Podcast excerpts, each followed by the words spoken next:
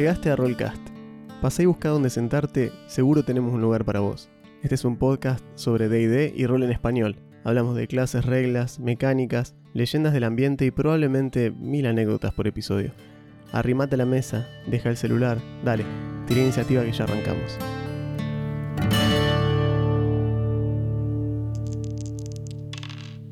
Hola, ¿cómo están? Bienvenidos a un nuevo episodio de Rollcast. Yo soy Juan. Yo soy Augusto, ¿cómo andan? Episodio 94. Así es.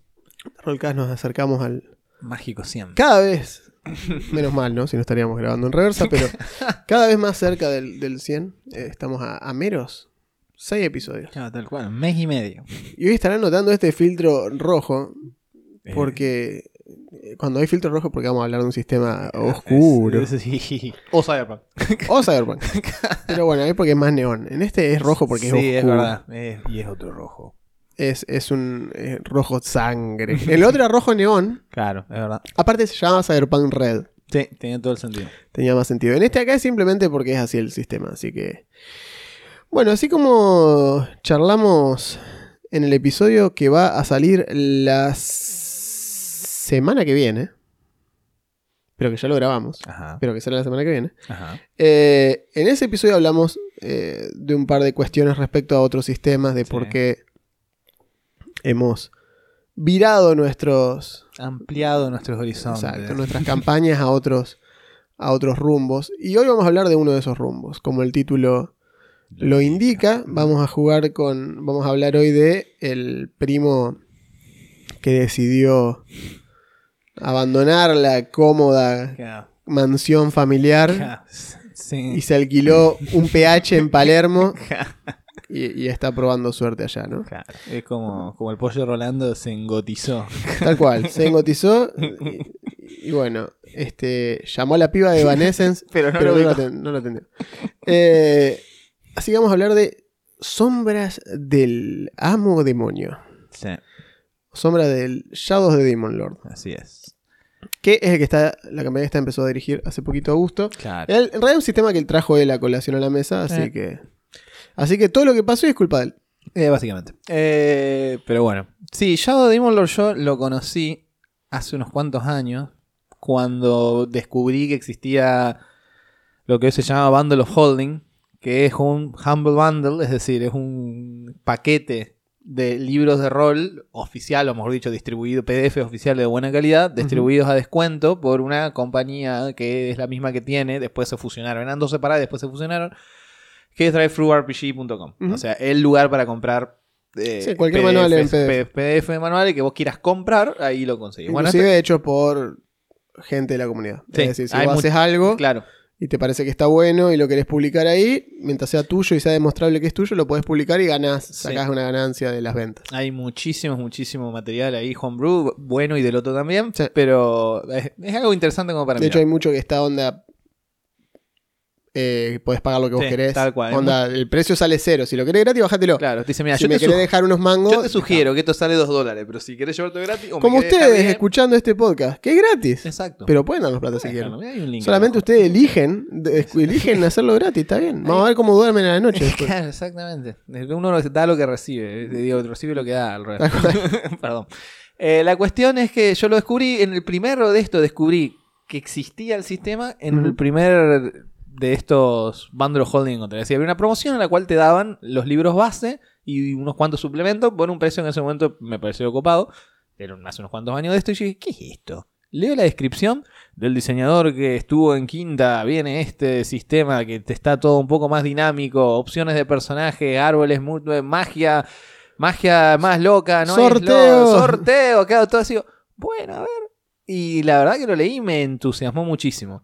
Eh, Shadow Demon Lord nació de un Kickstarter en 2015. Eh, un Kickstarter exitoso. La cuestión es, como digo, este el tipo que lo diseñó, el señor que lo diseñó, se llama Robert Schwalb y es uno que empezó a trabajar en primero en Running Games, que es todavía existe creo. Los que hicieron Mutant and Mastermind. Exacto, los que hicieron Mutant Mastermind y un montón de contenido para, En para- realidad, los que hicieron Mutant and Mastermind son Green Running. Perdón, Green Running, creo que son esos. Ah, ok. Y un Sí. montón de, de contenido para en ese momento 3.5 y digamos lo que fuera de ID del momento ellos hacían suplementos y cosas. De ahí lo contrató Wizards y fue parte del equipo que diseñó Quinta. Tuvieron Bien. tres años diseñando y playtesteando Quinta. Pero era un contrato, es decir, cuando salió Quinta, dijeron, bueno, chao, Claro. gracias, anda, seguí con la tuya. Y el tipo dijo, bueno, con todo lo que aprendí y todos mis gustos personales y demás, ahí trabajó con Montecook también, que fue otro que dijo, bueno, me voy a hacer mi propia compañía, que se Exacto. llama Montecook Games. Montecook Games. Exacto. Numenera y otras cosas, del el Cypher System. Sí. Algún día te puedo hablar de eso. Oh, hay un gato afuera. Me parece que hay un gato Hay fuera. un gato afuera. Pausa táctica. Para sorpresa nuestra no era. Bueno, va, para sorpresa mía, no era así, esta vez era Chomsky que quedó afuera. Pobrecito. Bueno, como decía, eh, él trabaja, recibe todo, o sea, se aprende todo esto, está en la industria, hace contactos, se foguea. Y en base a esto y otras ideas que él tenía, dice, bueno, yo quiero hacer mi propio juego. Tengo como absolutamente todos, todos los que jugamos, tenemos una especie de sistema de rol en la cabeza que algunos lo sacamos y otros no, simplemente adaptamos lo que jugamos. Todos tenemos ideas de lo que nos gusta jugar. Entonces Ujú. dijo, bueno, yo voy a hacer eso. Entonces se puso a playtestear en distintas convenciones algo que se terminó llamando Shadow Demon Lord. Y es, es- lo basó en sistema de 20, Ujú. pero simplificó por algunos lados. Por ejemplo, el único otro dado que usás es un D6, o muchos, pero es de 20 y de 6, son los únicos dados que se usan. Y eh, la idea era hacerlo como de fantasía, porque él dice la fantasía es como el género en general que más me entusiasma, pero en vez de ser una fantasía estilo D&D, una fantasía más clásica, Europea. claro, High fantasy. Claro, un high fantasy más o menos inspirada en Tolkien y demás. Le vamos a dar un giro. Esto va a ser tipo fantasía gótica. ¿Por qué? Porque la, la espina dorsal del juego es. Estás jugando en un mundo que se está yendo al diablo. El juego se llama La Sombra del Rey Demonio o Shadow Demon Lord. El Sombra del Rey Demonio es el título de la versión en español. Ah, es- Hay un libro traducido que es el base. El core. Ajá. Eh, los otros que yo sepa no se han traducido. Bien. Pero bueno, eh, al español quiero decir. Eh, la idea es, la trama o los juegos, los personajes van a, des- van a desarrollar las aventuras en un mundo que está en- al, al borde del apocalipsis. Porque el rey demonio, que es esta entidad cósmica, después en los sucesivos suplementos como que van dando más información. Pero al principio, o por lo menos para jugar, no necesitas saber nada más del rey demonio que una fuerza cósmica que simboliza la destrucción de todo lo que vos conoces. El mundo va a dejar de existir. Pero no es que va a dejar de existir de golpe, sino que de a poco van, se van manifestando. Por ejemplo, se abren portales y salen bichos. O de repente, no sé, el sol se agranda y hace más calor, se secan los mares. O de repente las plantas se Como vuelven si locas. fuesen las plagas de Egipto. ¿no? Claro, de hecho, el juego trae una forma. La shadow, la sombra, es algo que vos podés elegir o tirar de una lista. Y son las distintas formas en las que se manifiesta el este fin del mundo. Claro. Puede ser una era glacial nueva, puede ser una, una sequía tipo Dark Sun, puede ser que los animales enloquecen, puede ser que los zombies reviven, o sea, los muertos resucitan. Vienen los demonios, de todo, pero todo simboliza lo mismo, que el mundo se está por acabar. Los demonios, los demonios. ¿Qué, le Qué pasa al compromiso. Shadow Demon? Parece un helicóptero. No me diga que viene el rey demonio. No le dijo que no. Eh, el mundo está por acabar. Y eso lleva a la otra, una de las otras, digamos, cuestiones temáticas, que es los personajes, todos tiran para el mismo lado, que es no a la aniquilación del mundo. Pero es lo único que los une, porque todo lo demás, o sea, su moralidad, lo que hacían antes, su de qué trabajan, todo, todo está como muy gris. Como es un mundo así de fantasía gótica, medio un poco de horror. Imagínense A una mí me hace acordar mucho, ¿sabes qué? Me hace acordar mucho a Mordheim. Claro, exactamente. El setting de... Exactamente. Dentro de Warhammer, la ciudad de la peste, Mordheim. Exactamente. Como esa, esa onda. Siempre me, siempre me trajo a esa vibra. Onda Sí. del Vermintide. No es, no es casualidad, porque una de las principales influencias de, de Schwab para hacer Shadow Demon Lord fue el Warhammer Fantasy Warhammer clásico. Fantasy, claro. Porque Warhammer... Old, old, old Claro, Hammer, que se le llama. Exactamente, el Warhammer Fantasy clásico pre lo de ahora, digamos, pre Age of Sigmar y. Pre-cambio de, de- de dueños. Claro. Que era eh, esto, un mundo, un mundo muy, Sí. muy sucio, muy gris moralmente, donde, digamos, todo está condenado y todo está mal. Podés, Sí, podés ayudar, de podés lograr algo, pero... Inquisidores, cazadores de brujas, Claro, magia. Exacto. Y, Que eso es lo que tenía tenía- o sea, la- estaba la facción directamente de los cazadores de brujas. como- que acá hay inquisidores, digamos. Sí. Eh, entonces tiene, tiene toda esa onda el juego. Eh, viene por ese lado. Los personajes no son, o sea, lo pueden ser, ¿no? Pueden ser para, parangones de virtud y gente buena onda, o no. Y eso no los hace menos capaces de... enf- enfrentarse a la ola de oscuridad. No, claro. Pero bueno, eso digamos es temáticamente. Digo, ima- imagínense una, una cosa, como dice Juan, Warhammer Fantasy, Morheim, Castlevania, la serie animada, digamos que es ese mundo donde, También. donde digamos, La ciudad donde está, a donde va Isaac. claro. Esa ciudad que se encuentra uno de los forjadores. En la última temporada que encuentra esa ciudad Sí, todo, totalmente sobrepasada, digamos, que le tiran con la esfera de hombres hecha de esa, toda esa pelea, toda esa Sí. parte es bien así como... Claro, eh, que es ese mundo de la.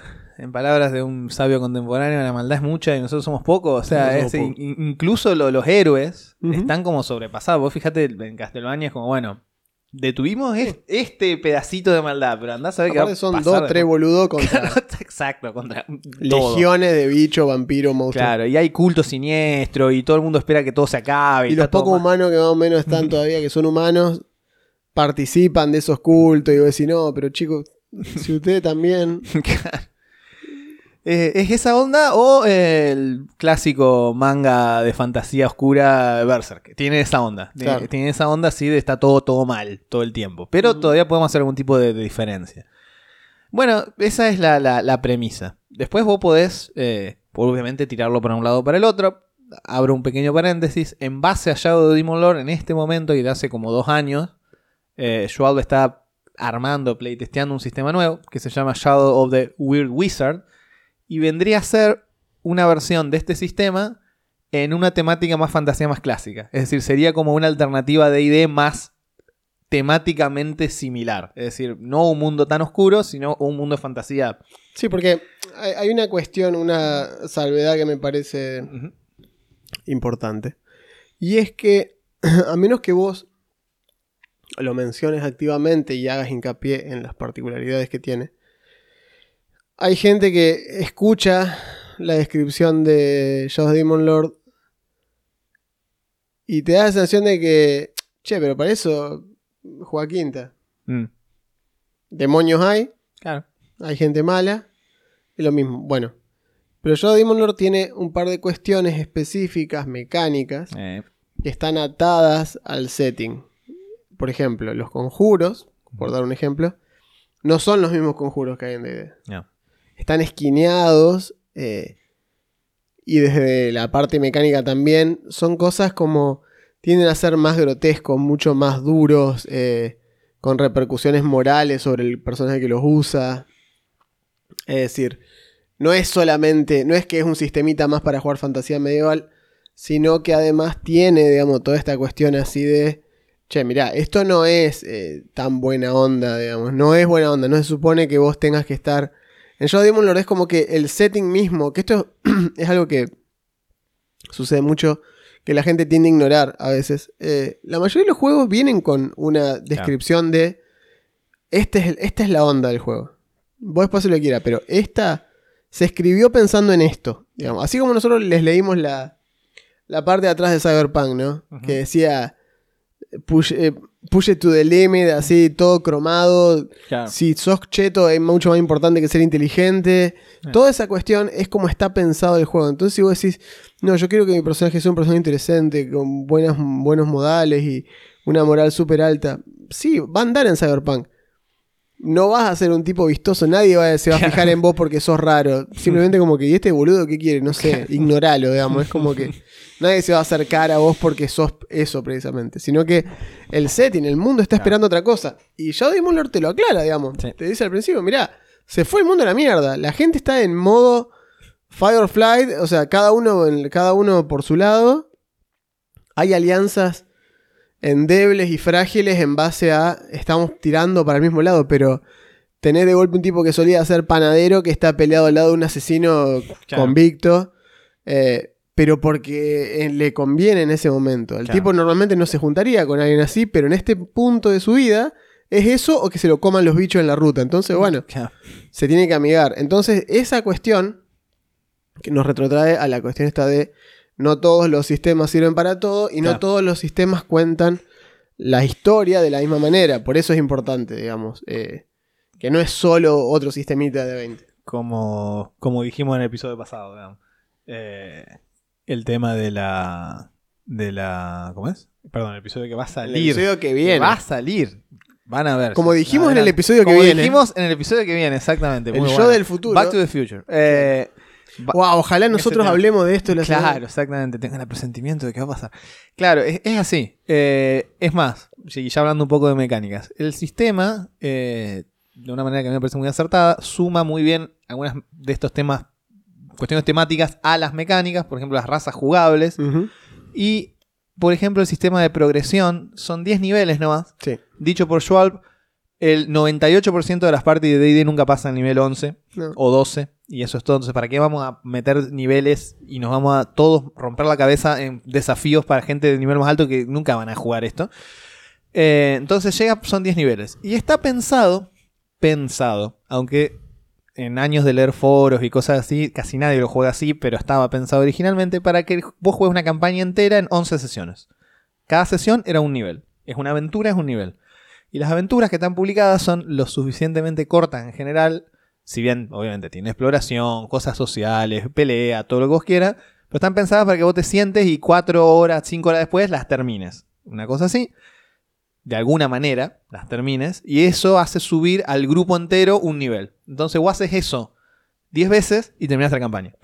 El tema es que eh, este, esta temática de, de esta progresión de que el mundo se va yendo progresivamente al diablo, eh, avanza con los niveles. Es decir, Claro. parte de lo que simula que todo se complejiza y los desafíos son mayores es que cuando arranca no está todo tan mal y después termina estando todo bastante mal. Típico RPG que vas viendo cómo el mundo salís de pelear una final, ¿viste? Y salen y ven para arriba y eh, las nubes están como avanzando, como que el juego te va tirando un reloj, una cuenta atrás de Claro. se pudre, se está por pudrir todo, Claro. se está por pudrir todo todo el tiempo. Esa última parte en el Final Fantasy VII original que Claro. podías explorar el mundo que tenías el meteorito ahí en el cielo. Che, eso que viene, viene para acá, eso que está ahí. Bueno, el máscara, el máscara de Majora. Ajá, La, eh, la luna. La luna, todo el tiempo, la luna. Y ahí sí que tenías timer, sí. Que se te viene encima la- todo el puto tiempo. digamos, Sí, sí. como que, bueno. Bien. Entonces, el tema Es es... el Majora, ¿no? Sí, es el mejor Ah, más. ok. No, porque dije No, por un no. segundo dije, o es el Ocarina. No, no, no es el mejor más. Ok, el mejor más tiene que... A mí me gusta más el Majora, por eso digo. es el Zelda más raro de todo. A mí me gusta Está mucho bueno. más que el Ocarina. El Ocarina lo terminé, me acuerdo, el Majora. Lo jugué a los dos en una Nintendo 64 prestada. Va, prestada. Que había en un local donde yo iba. Y lo jugué ahí y el Majora me parecía mil veces más interesante. Pero porque soy una persona que le gusta el sistema de shops y que me deje cambiarme las máscaras y que las máscaras de distintas cosas era mucho más interesante que el Claro. flaquito verdete corriendo por el campo. Claro. Bueno, y hablando del sistema de shops, justamente... Hablando de Steve Jobs, decía, bueno, quiero venderle estos productos de Apple. Claro, exacto. Ahora soy un genius de Claro. el Apple Store local. Eh, hablando de shops, hablando de trabajos, tiene un sistema de clases que a mí me gustó mucho también y que está inspirado, no es igual, pero está inspirado en el de Warhammer Fantasy viejo. En Warhammer Fantasy viejo vos tenías un árbol. Entonces vos primero te hacías soldadito y después de eso te podés hacer caballero y después de eso te podés hacer paladín. sí. Pero tenía requisitos previos. Entonces era como, vos solo podés hacer esta clase si antes fuiste esta. Era como un árbol. Sí, sí, sí, como en segunda, como en 3.5. Ya, un árbol de. En cambio, acá vos tenés tres tier, tres niveles, que son novato, que son tres o cuatro clases nomás. Bueno, hay más, pero tres o cuatro clases básicas: Sí. estilo guerrero, mago, ladrón, clérigo. Como en el RO, piensen en el RO, Ragnarok Online. Piensa en Ragnarok Online. Eso en nivel 1, elegís una de estas clases. El juego está pensado para que vos arranques las campañas, si querés, no es obligatorio, pero se recomienda al menos hacerlo una vez, arrancarlo a nivel 0. En nivel Ujú. 0 vos no tenés clase, lo único que tenés es lo que te da tu raza y cualquier cosa que puedas encontrar. Raza que en el- Oficio y raza. Claro, en el sistema se llaman linajes, ancestries. Sí. Eh, para evitar la palabra raza que últimamente está como... Sí, porque es En capa es porque- caída. Es, es porque es. Sí, es porque atañe más. Es una cuestión más. Que atañe más fácil al reino animal. Ya la- Sí. los- las personas es como muy raro definir una raza, así como así. Claro. Entonces usa la palabra ancestry, Sí. como linaje en español. Sí, lo viene usando Pathfinder desde hace un rato Sí, largo también. exactamente. Y vos elegís tu raza, tu linaje, tenés un par de profesiones y eso, eso sos vos nivel cero. Sí. Literalmente te pueden matar con un barquito de papel si te lo tiran fuerte. Digamos, eh, es complicadísimo. O como Bishop, con un diario enroscado, más que suficiente, como demostró. Exactamente. Como demuestra en Alien, En un Alien, diario enroscado es un arma atemorizante en mano de un en androide. mano de un androide asesino. Eh, sí. Entonces, vos nivel 1 elegís esta clase. En nivel 2, esta clase sube, te da premio. Y en nivel 3 elegís una segunda clase, que es la clase experto. Y acá ya se empieza a especializar más. Hay decenas de clases de experto. Es depende de lo que vos quieras hacer. Tenés desde caballero con armadura, escudero, m- un mago Sí. especializado, eh, clérigo también especializado, otro tipo de clases que mezclan Sí, magia ejemplo, con pelea. el con... Fighter tenés, te podés ir a pugilista, Claro. a Brawler, eh, a, a- a poner, a, no sé, a Ranger, Claro. a Paladín, a Caballero, a Caballero Montado, a Man at Arms, Claro. A, a Banner, a Soldado. Claro. es como- Lo divertido es que vos no, no tiene por qué haber, y esta es la diferencia con Warhammer clásico, eh, no tiene por qué haber una conexión entre lo que vos fuiste de novato y lo que vos sos de experto. Vos podés haber arrancado como guerrero Claro. y en la clase 3 decís, bueno, y ahora soy un mago de la gravedad. ¿Por qué? Bueno, te lo, te lo justifico de alguna manera. El juego dice, bueno, estos cambios de clase tienen que estar justificados de una manera en la historia del personaje. Es decir, cómo hizo para convertirse en eso. Pero después, el juego es más, hasta te da eh, como ideas o te dice, bueno, tira un de 6. Tira 5. Bueno, eh, ahora es mago de la gravedad porque una noche estaba en campamento, cayó un meteorito cerca, fue a ver qué era y el meteorito le dio poderes de la gravedad. Así de pavo puede ser. La idea es que vos Así de shonen se dice. Claro, así es Johnny, que vos unas las cosas unas con otras, eh, unas con otras, entonces vos te armás el combo de personaje, porque después en nivel 7 elegís de nuevo la clase Master, que es la más especializada de todas, y esa combinación de las tres clases es la que le da el redondeo al personaje a nivel 10. Digamos, En nivel 10 vos terminás teniendo cuatro veces a- subiste tu nivel, tu, tu clase primera, tres veces subiste la otra y dos veces subiste la anterior, y tu raza, tu linaje te da un poder a nivel 4. Ujú. Entonces todos los niveles tenés algo, todos los niveles subís algo, y ese algo es, te cambia completamente la vida. Hay una diferencia muy grande entre ser nivel 1 y ser nivel 2. Se nota un montón. Totalmente. Y sí, acá Juan no me va a dejar mentir porque lo vio. En la campaña de prueba que hicimos. Y eso a mí me parece entusiasmante, porque es, a diferencia, insisto, no mejor ni peor, distinto. A diferencia de Day estándar, en la que se diluye el progreso a lo largo de 20 niveles, y muchas veces hay niveles medio muertos. Acá todos los niveles te dan algo, todos los niveles te dan algún chiche, y se siente la potencia. O sea, no- en, en- ¿Qué pasa en quinta? Lo que siempre decimos. Tenés esos breaks que son nivel 5, nivel 11, que vos decís, ah, bueno, ahora de repente pego dos veces, ya está, Claro. totalmente distinto. En cambio, nivel 3 y 4, eh, tengo más 2 de fuerza ahora. Sí, no es, no es tan. No hay un salto tan exponencial. Todos los niveles tenés algo, que es algo que también le rescatamos de. Antes, pasa que es lo siguiente: cuando vos sos nuevo, que es más o Mm. menos lo que hablábamos con el tema del primer manual la vez pasada. Sí. Eh, vos lees algo la primera vez y te parece todo increíble, no te importa, digamos, no, no tenés ciertas concepciones sobre la subida de nivel y demás.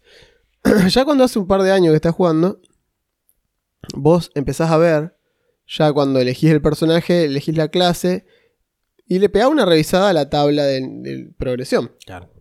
para saber ¿Qué te espera? qué pasa en los niveles que vienen. En tercera, por ejemplo, que fue. En quinta también pasa. En quinta pasa el nivel 4 con el Fighter, por ejemplo. Mm. El nivel 4 de Fighter no, no es, es- No sé. No es, quin- no es el quinto nivel, que es donde te da el segundo ataque. Ven- ve- venís de recibir cosas copadas y el cuarto nivel se siente como si no hubiese nada. Onda como el. Ponele, creo que el nivel. Hay un par de niveles también. El nivel 4 en general en quinta es un nivel bastante vacío, no suele haber nada. Porque el salto está en en el nivel 5, que gana Claro. segundo ataque, si lo tenés. de Hechizo de nivel 3. Es como que hay un salto grande. Sí. En cambio, en estos juegos. Entonces lo que hicieron en este tipo de juegos precisamente es minimizar la sensación esa de niveles muertos. Eh, todos los niveles hay algo. Y todos los niveles te sentís un poquito más útil. O más versátil o más grosso que el nivel anterior. Capaz que este nivel tenés, por ejemplo, eh, una nueva forma de atacar. O tenés un nuevo, una nueva forma de meter algún estado. O te mejoró un ataque y ahora ese ataque hace ataca más dos más. Porque sí, por progresión, digamos. Que es algo que también notamos en, en Starfinder también hace poquito. Hace Todos algo los niveles tenés hace algo. parecido, sí. Porque Starfinder te da el tema, la clase y la raza. Y todas las cosas te dan dando algo. Entonces siempre estás ocupado haciendo algo, digamos. Tenés dote en los niveles impares, todo eso. Está, bueno. Y es algo que es necesario porque, como digo, al jugador novato no le interesa tanto, le da medio que le da lo mismo porque todo es nuevo, todo es una novedad, está todo bárbaro. Pero cuando hace mucho tiempo que estás, ya hasta prevés los niveles que decir, este nivel es un embole, acá no pasa nada. En tercera, por ejemplo, eran los niveles que se solían usar para multiclasear. Claro. Vos sabías que tu nivel 4, ponele de Fighter, era una cagada. Entonces ahí pasabas, por ejemplo, a nivel 1 de Rogue o a nivel 1 de Mago, que te da un conjuro de una o que te daba.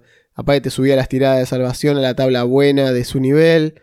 Entonces ganaba más uno en voluntad y más uno en tal cosa que antes no tenía. Y así, digamos, toda esa cuestión, esos saltitos entre clases servían para optimizar.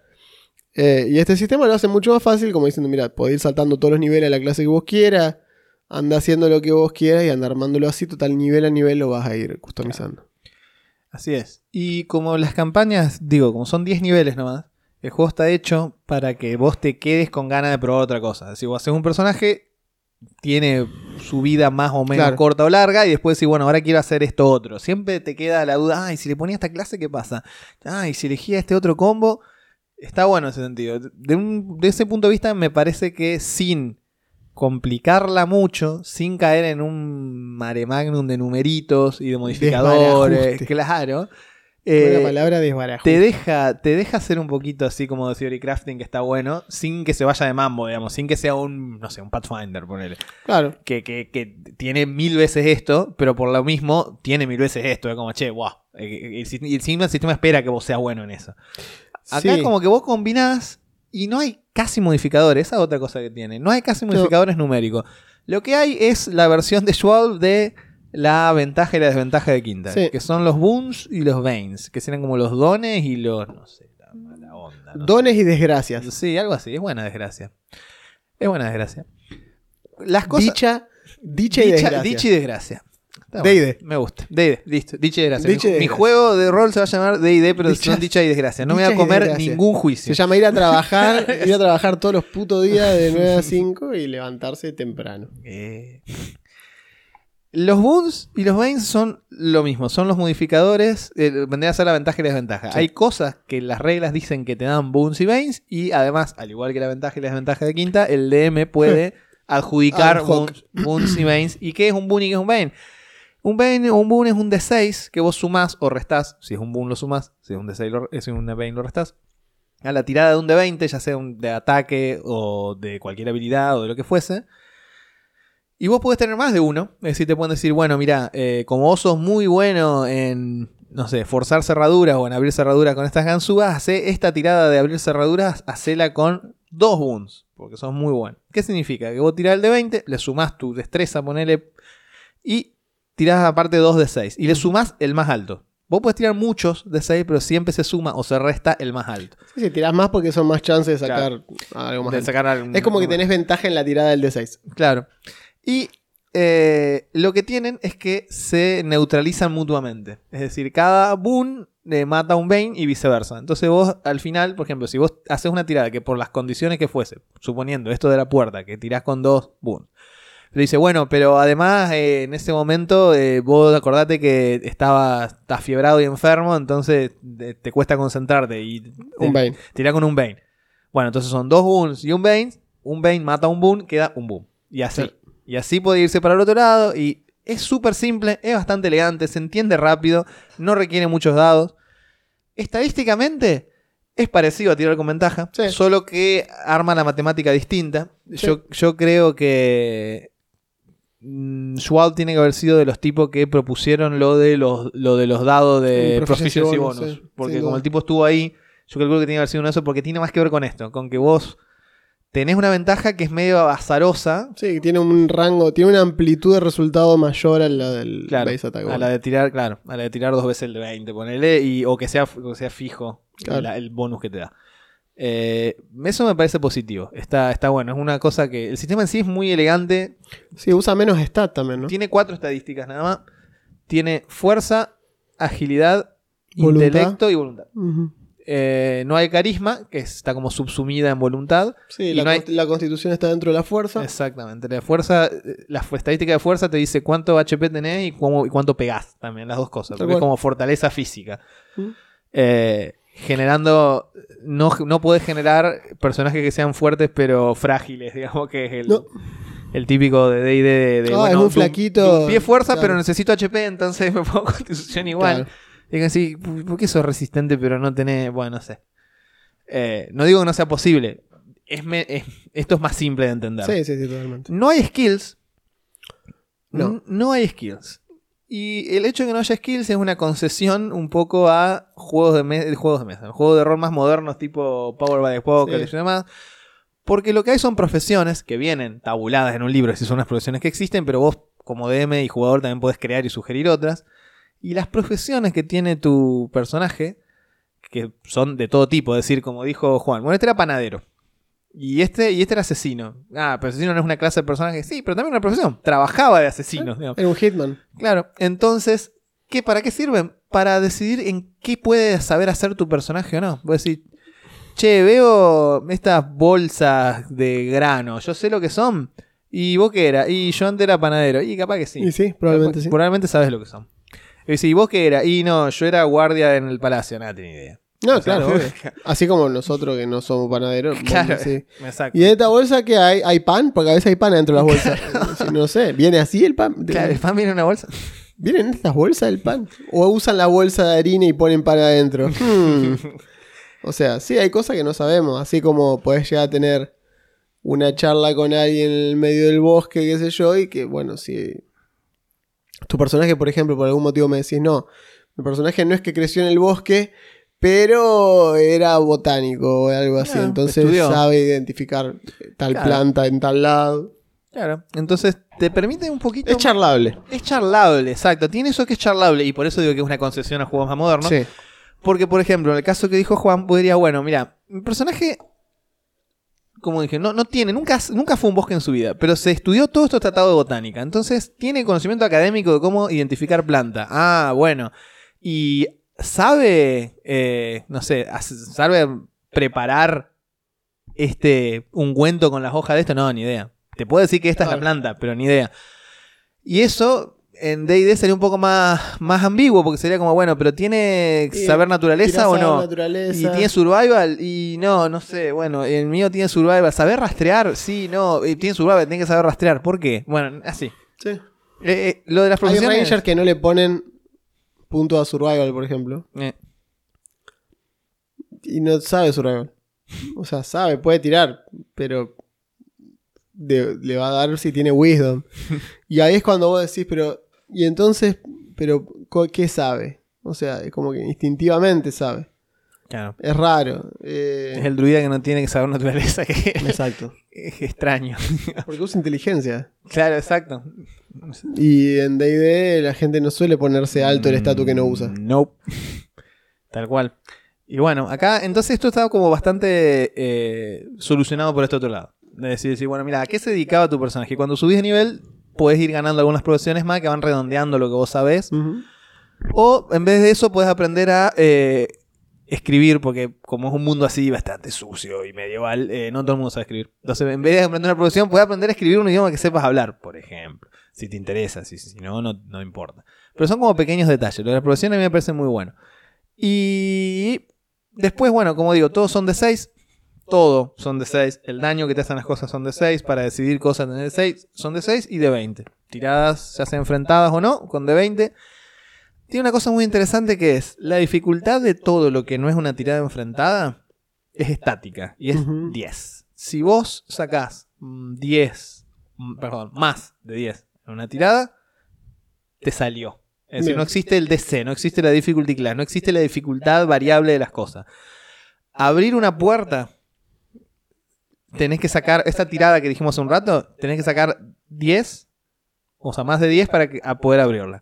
Van a decir, ah, bueno, pero entonces siempre es lo mismo. No, porque el DM te va ajustando con el tema de los Claro. y los veins. Es decir, para si es muy difícil, te va a clavar veins. Y si es muy fácil, te va a clavar wounds. Y ya, digamos, viene por ese lado. Aparte, si yo te digo que tires con dos veins, te estoy ajustando, no un menos uno, te estoy ajustando de un menos uno a un menos 6 de lo que tires. Claro. Entonces, como que ahí se ven lo guapo. eh.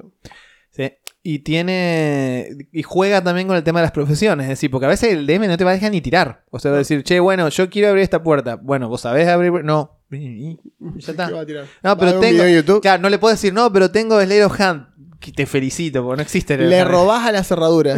claro, le picapeas. Picapeas la puerta. claro. Eh, entonces son pequeños detalles que hacen que todo fluya bastante más dinámico. Y también tiene esta cuestión de, si bien no lo tiene como un skill, sí tiene el tema de la corrupción y Mm. la sanidad mental. Sí, exacto. Similar a cuando hablamos sobre las reglas opcionales, Ajá. que muchas de las reglas opcionales de quinta son reglas de este sistema. Sí. Eh, y esta es una, por ejemplo, los puntos de insanidad es como esa cuestión de que cada vez que pasa algo muy terrible cerca tuyo, haces una tirada de salvación de will, y si no te da, sumas un punto de corrupción, básicamente. Porque la sombra del rey demonio se extiende sobre todos, digamos, y sobre todo. Claro. Es como que te empezás a caer bajo esa influencia, como que empezás a naturalizar o a no ver de manera tan terrible atrocidades que antes las considerabas aberrantes, pero como el mundo se fue tan la mierda de golpe, Claro. de golpe empieza a ser algo común. Imagínate estar en un futuro así distópico y ver que hay perros comiéndose un tipo en el medio de la calle. El tipo está muerto y hace semanas que está tirado ahí ese cuerpo. Entonces, si vos decís, un tipo que vive en ese futuro distópico no va a tirar Claro. voluntad. Pero si metes a alguien que viene de vivir encerrado sin haber nada de todo esto y ve eso, se choca con esa imagen, tira voluntad. Tira voluntad porque no es, un, es un choque, digamos. Es, Claro. es como te choquea emocionalmente, entonces te empieza a marcar al personaje. Te empezás como a tener otra cuestión. ¿Y cuál es el umbral de corrupción? Tu estadística de Will. Claro. Pero vos, es que vos tenés. No, esa es la cordura. Esa es la de cordura. Esa es la cordura.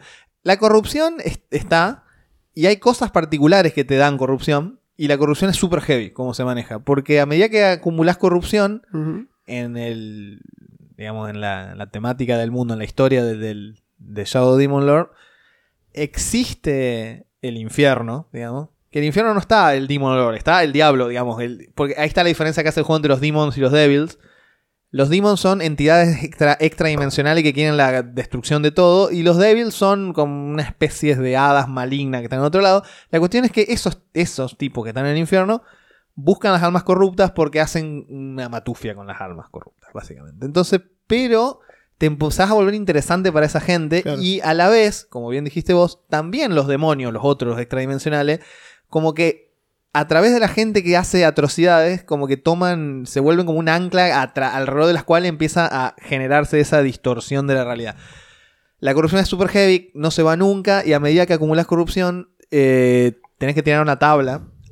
Y tu personaje como que va cambiando física y moralmente, se va volviendo un mini demonio. Lo de la cordura es lo que tu estadística máxima Claro. es, tu, es tu, tu voluntad. Y si tus puntos de cordura llegan a tu estadística de voluntad, te vuelves loco temporalmente y tenés algo. Te pasa algo, tenés que tirar, hacer una tirada y te puede aga- agarrar a partir de ese momento.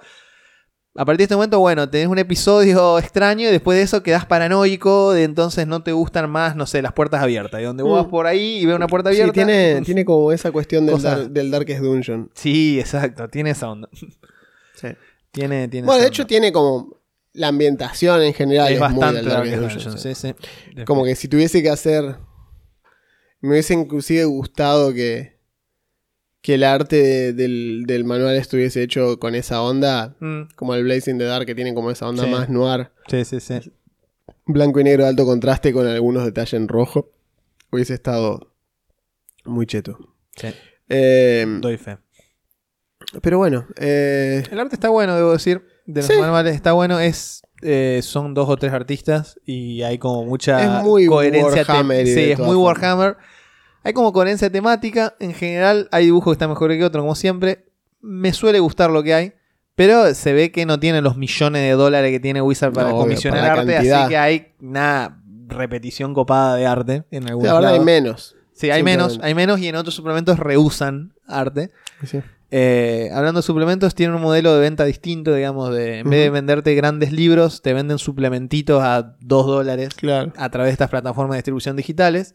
Y vos te vas armando el convito que querés. Si a vos te interesa esta raza, bueno, mira acá está esto. Hay un par de suplementos más grandes que tienen entre 40 sí, que y son 60 tipo páginas. onda el Complete Fighter, el Complete... Pero si no, vienen así sueltos y vos te vas armando menos lo que querés. Y lo bueno es que, como la mayoría de los juegos de mesa así, de mesa otra vez, de rol modernos, tiene un libro que tiene todo. Con un libro puedes jugar. Digamos, no. El, el- el tema del. de necesito el player, si player, la necesito GM, el la. GM y el monster, solo lo hace D&D porque se lo Claro. puede permitir, digamos. Pero a otra gente decir, bueno, es una inversión de confianza terrible. Dice, che, quiero jugar. Bueno, comprate estos tres libros. No, obviamente. Pará, rajá acá. Dice, ¿Qué, qué, qué te creíste? ¿A quién le ganaste? Claro, no, bueno, acá en un libro viene todo. Tiene bestiario, tiene todo. Ah, el tema de la magia está bueno, está dividido en tradiciones. Y las tradiciones son como escuelas de magia. Mm, Cada personaje, depende de las clases demás, puede aprender una serie. Por ejemplo, los clérigos de una divinidad X, en vez de tener dominios como en DD, cada divinidad tiene asociada unas tradiciones y vos podés aprender de esas. Y las tradiciones son una sucesión de hechizos cada vez más fuertes y que al té, pero te digo, las, las tradiciones son como, bueno, Los clérigos son como magos también, ¿no? Acá. Eh, no hay diferencia entre Por eso a eso voy, o sea, no funcionan distintos. Son no lo fu- mismo. o sea, tienen otro tipo de, de habilidades, pero a la hora de castear hechizos, son lo mismo. castean los mismos hechizos. Si es que tienen la misma tradición. Es decir, un, Exacto. un mago que aprende magia de Mago fuego. puede curar, digamos, si se lo Sí, propone. exactamente. Si vos se agarra una clase que le permite elegir la tradición de vida, que es la que cura más básica, eh, sí, puede curar. Claro. O sea, en ese sentido, o sea, curará canalizando otra cosa que no es la que sí, canaliza sí, el sí, clérigo, sí, por supuesto. pero cura. No hay esa división entre, entre magia divina y magia arcana. Sí hay una división entre las tradiciones que tiran will y las tradiciones que tiran intelecto. Bien. Entonces uno, vos podés mezclar vos, Están cagando a piña los gatos en la otra pieza. y finalmente con- convergieron en la misma casa después de, de todo el día de no verse. Desencuentro. Pero bueno, El desarraigo, el diría. desarrollo. La cuestión es que, como para ponerle yo un, un colofón, eh, a mí me gusta mucho. Es relativamente desconocido, aunque en internet no tanto. A Claro. esta altura es bastante, bastante popular.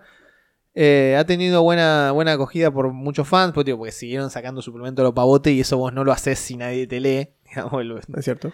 eh, y hay mucha variedad. Le podés dar muchos giros si el, el- el escenario de campaña estándar no es para cualquiera, digamos, porque te, te tiene que gustar esta onda oscura, gótica, retorcida de la moralidad o de la moralidad gris. Insisto, vos podés contar historias que sean superadoras de eso.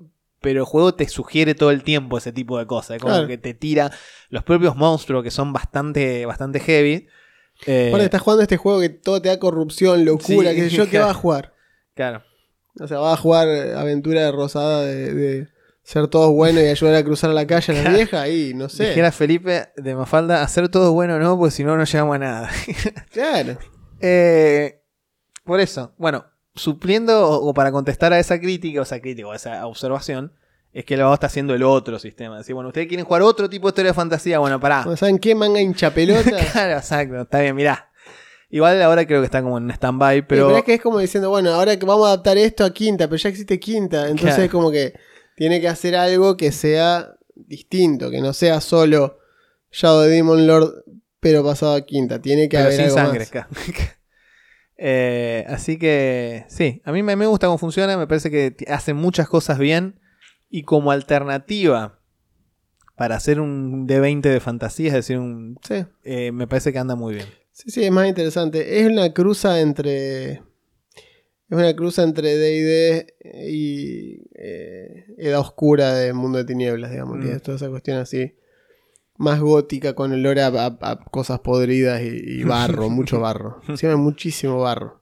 Porque llueve todo el tiempo, está Claro. siempre nublado. Sí, viste que las- la edad media es la edad del barro, en realidad. Sí. De mud ages. ¿Qué pasó? Tal cual, nada, se cansó de cagarlo a piña. Bien, eh, así que bueno, nada, búsquenlo, lo encontrarán. Exacto, en el jardín de la libertad. Sí, Eh, eh, es un sistema que vale la pena probar, creo yo. un par de sesiones al menos, fíjense qué onda. Eh, porque es entretenido y... Ah, es muy letal, eso sí, no se enamore mucho de sus No, personajes. La gente se muere muy fácil. Sí.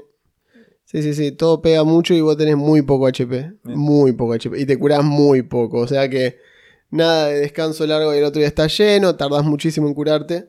Lo cual hace que seas más cuidadoso a la hora de dónde Claro. te metes. Claro, claro. Así seas mili, lo que sea, la vas a pensar un par de veces antes.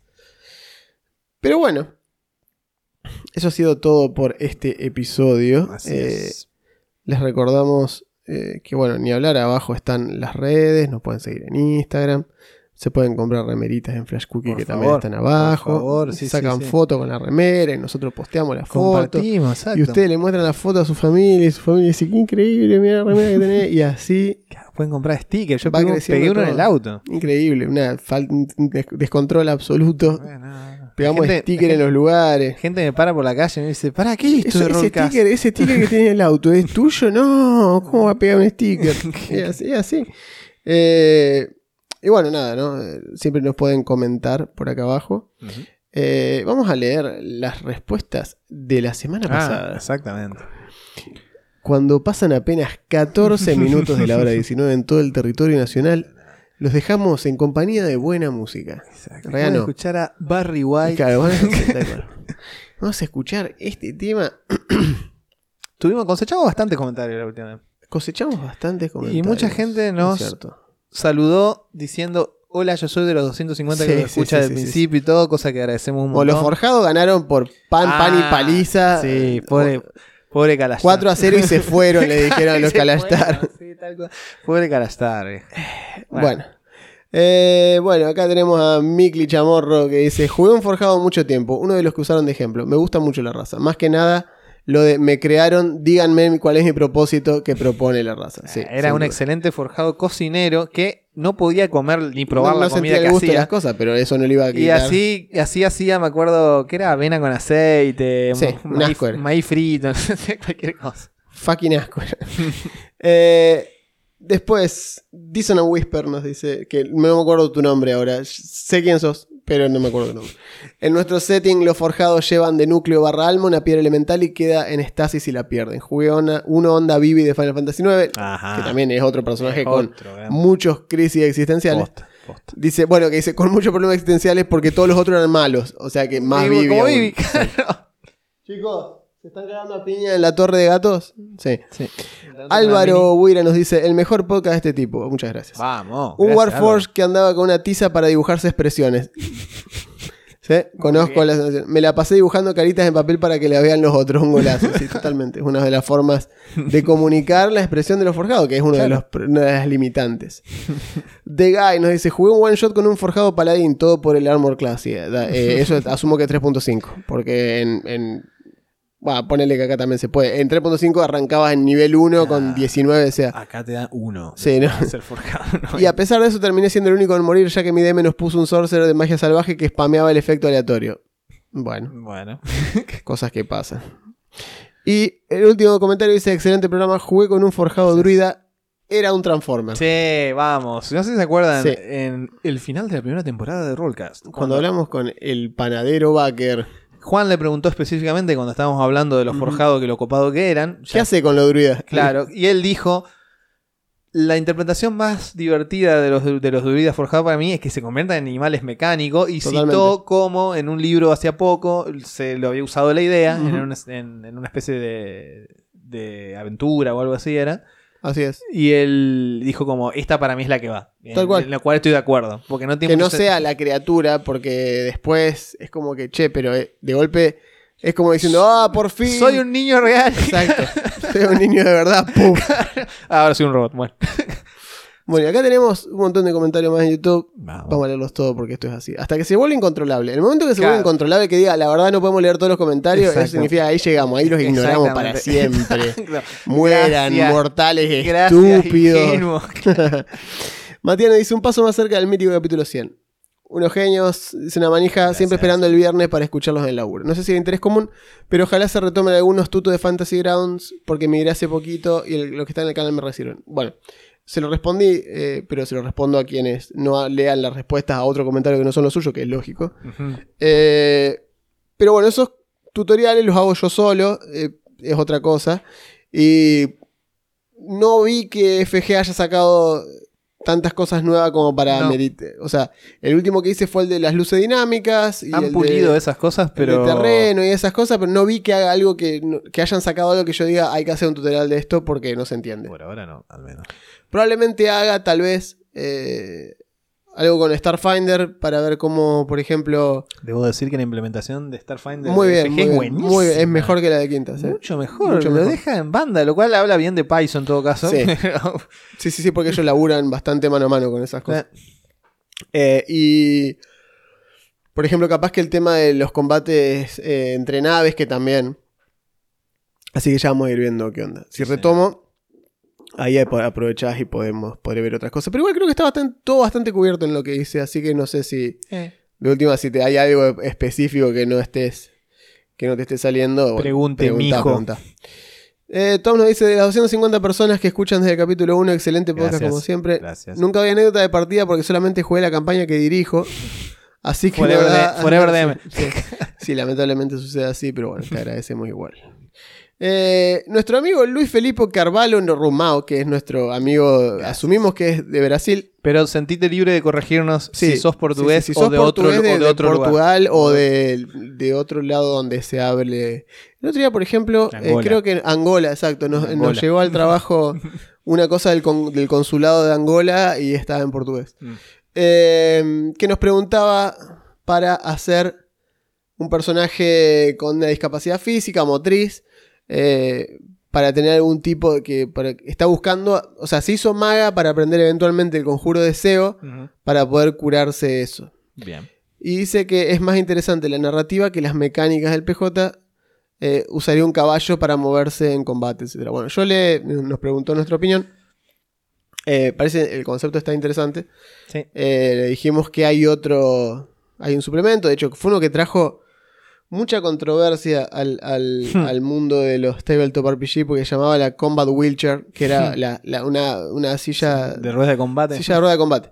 Eh, que lo hizo una chica que precisamente ella es, eh, tenía, eh, estaba paralizada de la cintura para abajo, entonces ella usaba una silla de rueda y siempre le molestó que eh, los sistemas de rol no contemplen Claro. el hecho de que los personajes puedan llegar a andar en silla de rueda. Claro. O sea, sí lo podés poner, pero no hay nada mecánico que contemple el personaje en silla de rueda. Entonces la piba esta hizo su propio eh, suplemento compatible con Quinta, Pathfinder y demás. Que es básicamente eso, una silla de rueda que tiene stats, que tiene movimiento, que te modifica ciertas cuestiones, cómo te mueves en la grilla, tiene algunas ventajas, algunas bueno. desventajas. Bueno, le llovió mierda, le dijeron que, que era parte, era un social justice warrior, que para qué meter eso en un mundo donde te podés tirar, eh, curar y se te acaba la parálisis y no queda nada. Este, y toda, toda esta cuestión así, que bueno, en fin, más allá de todo eso, Luis, eh, el suplemento sigue siendo interesante, así que. Definitivamente. Bueno, el Bonfa nos dice, otro Ja. detalle de los forjados es que tampoco se les puede juzgar por las cosas que hicieron en la guerra, porque en Mm. ese momento estaban muy recién hechos, sumado a que no tenían una conciencia desarrollada, que fueron creados para obedecer. Ese sería otro motivo por el resentimiento de las personas a las otras razas. Sí, eh, no solamente que, más que nada no porque estaban recién hechos, sino porque estaban creados para eso. Claro. O sea, Tenían un propósito. El salieron propósito de la era línea de montaje y le dijeron, vos andás esto. Sí, digamos, tu ¿no? trabajo es hacer esto. Mm, Sos artillero de este barco. No Chao. conocían el mundo, no sabían nada, no sabían ni por qué peleaban. no tampoco. tenían la, o sea, este, eh, es un caso complejo porque no tenían libre, tenían libre albedrío, pero nunca se les hizo saber, Claro. básicamente, era como que estaban hechos para obedecer órdenes.